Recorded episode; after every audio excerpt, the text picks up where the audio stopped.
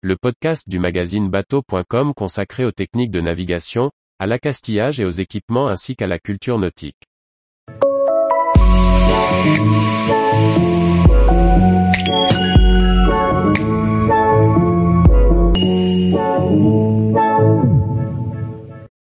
P-Pilot, le pilote automatique de secours open source qui a sauvé notre voyage. Par Guillaume Ponson. Par quelle solution remplacer un pilote automatique défaillant à moindre coût? Nous avons décidé d'essayer la solution libre, P-Pilot. Voici comment nous avons obtenu un nouveau pilote automatique fonctionnel. Une semaine que nous cherchons en vain la panne de ce vieux pilote automatique 57000. En désespoir de cause, l'idée de créer nous-mêmes notre pilote nous vient. Après quelques recherches, le projet open source P-Pilot retient notre attention. Le site officiel ppilot.org propose une présentation qui ne vaut pas une véritable documentation.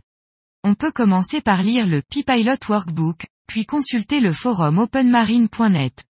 On trouve sur ce dernier, petit à petit, toutes les informations nécessaires à la sélection des composants, aux branchements électriques et à la partie informatique. L'auteur du projet, Sean Despagnier, participe beaucoup en donnant des nouvelles et en répondant aux questions. Enfin, Plusieurs Français ont adopté Pipilot avec succès et partagent des informations très utiles sur divers forums. Dans un premier temps, bien étudier le projet permet de se lancer dans les achats sans rien oublier. L'idéal est de commander directement à Sean son pilote et ses composants.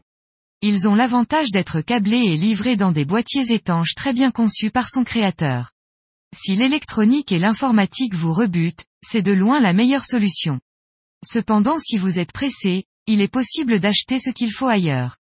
Il vous faudra au minimum les composants suivants pour une solution basée sur un Raspberry Pi, un Raspberry Pi 3 ou 4. Il s'agit d'un petit ordinateur économique, entre 35 euros et 90 euros en fonction des options, qui a énormément de succès dans le monde de l'électronique et de l'informatique. Celui-ci hébergera le système OpenPlotter, basé sur Linux et le logiciel principal du pilote, le calculateur. Un Arduino Nano, petite carte électronique programmable sur laquelle un système Linux peut être installé, qui contrôlera le moteur du vérin. Un pont en H de type IBT2, ce modèle n'est pas idéal mais il est facile à trouver et fonctionne bien. Ce composant réceptionnera les ordres du pilote via l'Arduino Nano et les traduira en courant de puissance vers le moteur du vérin. Un capteur inertiel, IMU, MPU 9255 ou MPU 9250 qui, branché au Raspberry, servira de boussole et de gyroscope. De quoi câbler tous ces composants, fils du pont et breadboard pour commencer, puis un boîtier et de quoi souder les composants par la suite. Le tout devrait coûter moins d'une centaine d'euros. À ce prix, on peut doubler l'achat de tous les composants sans hésiter, afin d'en avoir d'avance au besoin. Une fois que tout est là, on passe au câblage initial avec quelques fils du pont et une breadboard. Pour cette étape, il faut céder des commentaires contenus dans le fichier motor.ino, le programme à injecter dans l'Arduino. On trouvera les détails dans la documentation et sur les forums. Puis on installe OpenPlotter sur le Raspberry avec la dernière version du logiciel Pipilot, car celle fournie avec OpenPlotter n'est pas assez récente. Au bout de quelques heures, au miracle, nous avons un pilote automatique fonctionnel. Dernière étape, remplacer le petit moteur utilisé pour ses premiers essais par celui du vérin de barre. Et là, bonne nouvelle, ça marche. C'est ainsi que pour la première fois sur Arthur, nous avons pu faire une navigation sans toucher à la barre.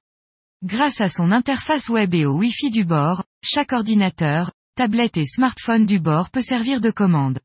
Pour adopter définitivement Pipilot, il reste à se familiariser avec des réglages peu intuitifs au premier abord. Dans un premier temps il faudra calibrer certains composants tels que les capteurs inertiels et de barre. Ensuite, la partie logicielle du pilote donne accès au gain du régulateur PID, qui permet de jouer sur le comportement du logiciel d'asservissement. Un principe utilisé dans la majeure partie des pilotes du commerce. Il faudra de nombreuses heures de navigation pour savoir adapter les gains et la configuration logicielle au comportement du bateau.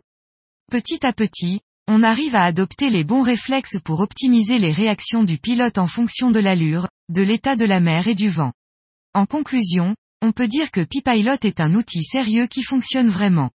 Comme il est économique, c'est aussi un bon choix pour disposer d'un pilote de secours. Le projet est vraiment excitant, car étant libre et très paramétrable, on peut vraiment l'adapter à ses besoins. En revanche, des connaissances en électronique et en informatique sont requises pour le monter, ainsi que du temps pour l'adopter et le paramétrer. Tous les jours, retrouvez l'actualité nautique sur le site bateau.com et n'oubliez pas de laisser 5 étoiles sur votre logiciel de podcast.